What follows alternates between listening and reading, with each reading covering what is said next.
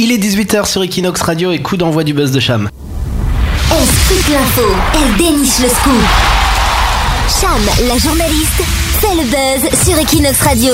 13 degrés serait la température idéale pour travailler, c'est ce que souligne une étude publiée dans la revue Nature. S'il fait plus chaud, la productivité se met à décliner fortement. Alors avec ce temps, aucune excuse pour ne pas bûcher à fond sur les derniers dossiers. Le phénomène n'a pas évolué depuis 1960 et vaut autant pour les activités agricoles que pour les secteurs économiques.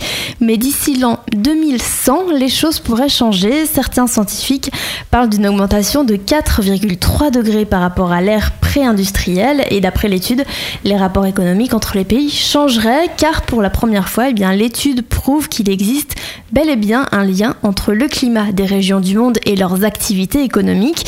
Selon les pays, avec une telle hausse des températures, le revenu global moyen pourrait chuter jusqu'à 23%. Certains pays en subiront les conséquences, comme les États-Unis, où le temps ne favorisera plus du tout la productivité. Les pays froids comme la Russie, par exemple, atteindraient, eux, la température idéale pour être efficaces au travail.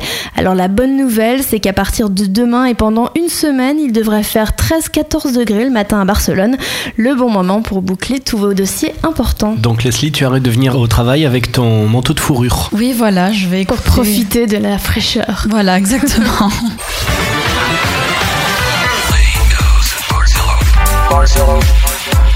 Toutes les news de Barcelone, 17h-19h sur Equinox Radio. Sur Equinox Radio.